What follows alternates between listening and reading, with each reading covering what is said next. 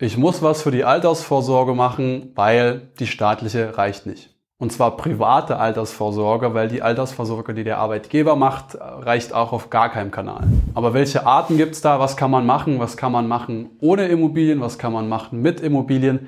Was sind da die Unterschiede und was ist vielleicht auch besser? Altersvorsorge einfach erklärt gibt's jetzt hier. Was geht? Ich bin Darren und wir reden über Immobilienanlagen, aber halt einfach. Ich will, dass möglichst viele Menschen verstehen, wie sicher und einfach Immobilien für die Altersvorsorge sind und sich trauen, ihre erste Immobilie als Investment zu kaufen. Wenn du genau das tun willst, dann bist du hier so krass richtig und solltest dringend abonnieren.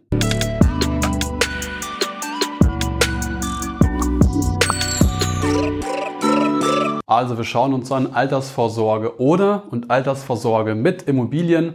Und wir fangen jetzt hier mal an mit der Altersvorsorge ohne Immos. Wir haben hier unten einen Zeitstrahl, der geht von T0 über T5 bis T10, also irgendwie mal 10 Jahre. Und was passiert da?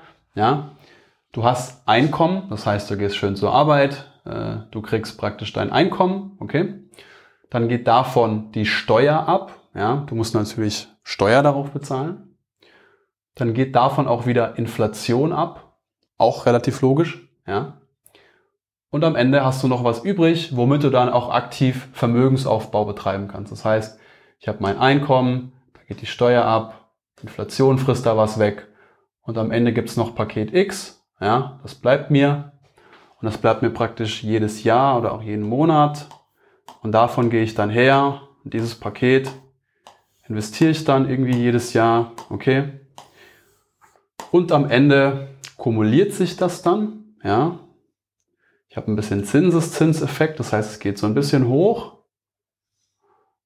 Und am Ende stehe ich irgendwie vom Vermögen an Stelle X. Ja? Das ist ganz schematisch erklärt Altersvorsorge ohne Immobilien. Ich verdiene was, die Steuer geht ab, Inflation frisst was weg, dann wird das Geld investiert, irgendwo Aktienfonds, whatever. Ja, das kumuliert sich dann so auf und am Ende von meinem Betrachtungszeitraum, in dem Fall zehn Jahre, habe ich einen Wert. Ist schon mal cool. Aktien auch cool, gehört in jedes Portfolio irgendwie mit rein. Rein diese, diese, diese Schematik, ja, diese Mechanik hier vom Einkommen, dann Steuer weg, dann Inflation weg und dann mit dem Rest da irgendwie mit meinem eigenen Geld rum zu investieren, ist auch okay, ja. Ist bei Immobilien aber ein bisschen anders und ein bisschen charmanter. Das zeige ich euch jetzt. Wie ist es denn bei der Altersvorsorge mit Immos? Okay. Wir haben wieder einen Zeitstrahl von T0 über T5 bis T10, also wieder einen zehnjährigen Betrachtungszeitraum. Und wir haben wieder Einkommen, das gleiche Einkommen wie vorhin. Jetzt kommt aber was Entscheidendes dazu. Wenn ich mir Immobilien kaufe, dann kriege ich ja Geld von der Bank. Ich kriege einen Kredit von der Bank und ich habe praktisch schon mal mehr Geld in der Kasse als vorhin. Vorhin wurde mir ja Geld abgezogen. Okay? Ich habe Kredit, habe also mehr Geld drinne.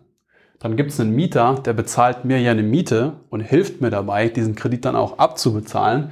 Das heißt, durch den Mieter kriege ich hier nochmal einen Boost. Okay? Ich habe den Kredit, ich habe den Mieter, dann die Steuer. Ja, ich zahle immer noch Steuer auf mein Einkommen, das ist ja klar. Aber ich habe bei Immobilien wieder einen Boost in der Steuer. Ja, es geht wieder so ein bisschen nach oben. Warum? Weil ich äh, die Zinsen vom Kredit von meiner Steuer absetze, weil ich äh, Werbungskosten von der Steuer absetze, weil ich die Abschreibung auf das Gebäude habe, die auch nochmal mir praktisch Geld in die Steuer wieder zurück reinholt. Das heißt, steuerlich habe ich hier im Vergleich mit der Variante vorhin ganz klar einen Boost, kriegt da auch nochmal Geld rein. Und die Inflation hat ja vorhin eher an mir genagt, Jetzt ist es so, eine Immobilie in einer guten Lage wird im Wert mal mindestens mit der Inflation mitwachsen, langfristig gesehen. Und mein Darlehen, mein Darlehen ist ja statisch. Ja, ich habe Geld von der Bank bekommen, 200.000 Euro hier, die sind eingefroren, die sind statisch.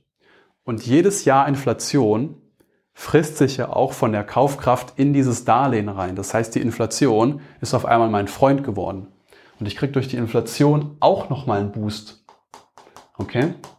Und wenn man das zusammenzählt am Ende, habe ich mein Einkommen, ich habe einen Kredit von der Bank bekommen obendrauf, der Mieter bezahlt was obendrauf, ich habe einen Steuervorteil obendrauf, die Inflation frisst mein Darlehen weg obendrauf und am Ende habe ich hier ein richtiges Moped, mit dem ich dann auch Vermögen aufbauen kann. Und auch mehr Kaufkraft und mehr Geld als bei den Aktien vorhin. Okay. Und das nehme ich und schieb's dann auch jedes Jahr hier rein. Aber nicht in einen Aktienfonds, sondern praktisch in die Tilgung des Darlehens. Ja.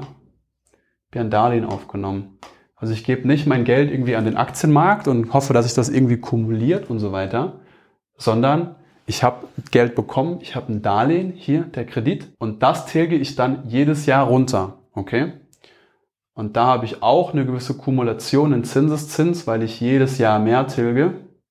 Und am Ende stehe ich aber nicht wie vorhin irgendwo hier da, ja, bei den Aktien, sondern ich stehe halt vermutlich irgendwo hier oben. Ja, ich habe eine höhere Rendite in aller Regel, weil ich eben genau hier diesen Boost habe, den ich vorher nicht hatte. Okay?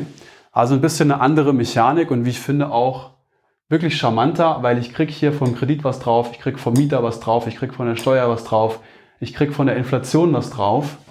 Und es ist eben nicht so, ist eben nicht so, dass mich hier die Steuer wirklich netto kostet und dass mich die Inflation wirklich netto kostet und ich was vom Kuchen abgeben musste, sondern andersrum. Alright, das heißt nicht, dass Immobilien immer zu 100% viel besser sind als Aktien, als ETF-Sparpläne, als irgendwelche anderen Sachen, die man machen könnte. Alles, was ich sage, ist, sich diese vier Kreuze hier entgehen zu lassen und die praktisch nie mitzunehmen, das wäre schon ein bisschen dämlich, finde ich. Ein gutes Portfolio ist durchmischt, Altersvorsorge mit Immobilien und dann auch ohne Immobilien und in Sommer ist es dann irgendwie toll und diversifiziert. Da bin ich bei euch. Dringende Empfehlung von mir ist nur, sich wirklich zu trauen, auch eine Immobilie zu machen, weil es machen mehr Leute Aktien als Immobilien. Warum? Weil sie es nicht verstehen. Ja. Und dafür gibt es diesen Channel. Immobilien aber einfach. Und deswegen auch der Aufruf, wenn du irgendwas nicht verstanden hast, wenn dir irgendwas unklar ist, an dieser ganzen Mechanik jetzt hier mit Immobilien, ohne Immobilien, oder du eine ganz generelle Frage hast, dann schreib sie da unten rein. Ich komme her, antworte dir oder ich mache nochmal ein neues Video. Okay, ciao.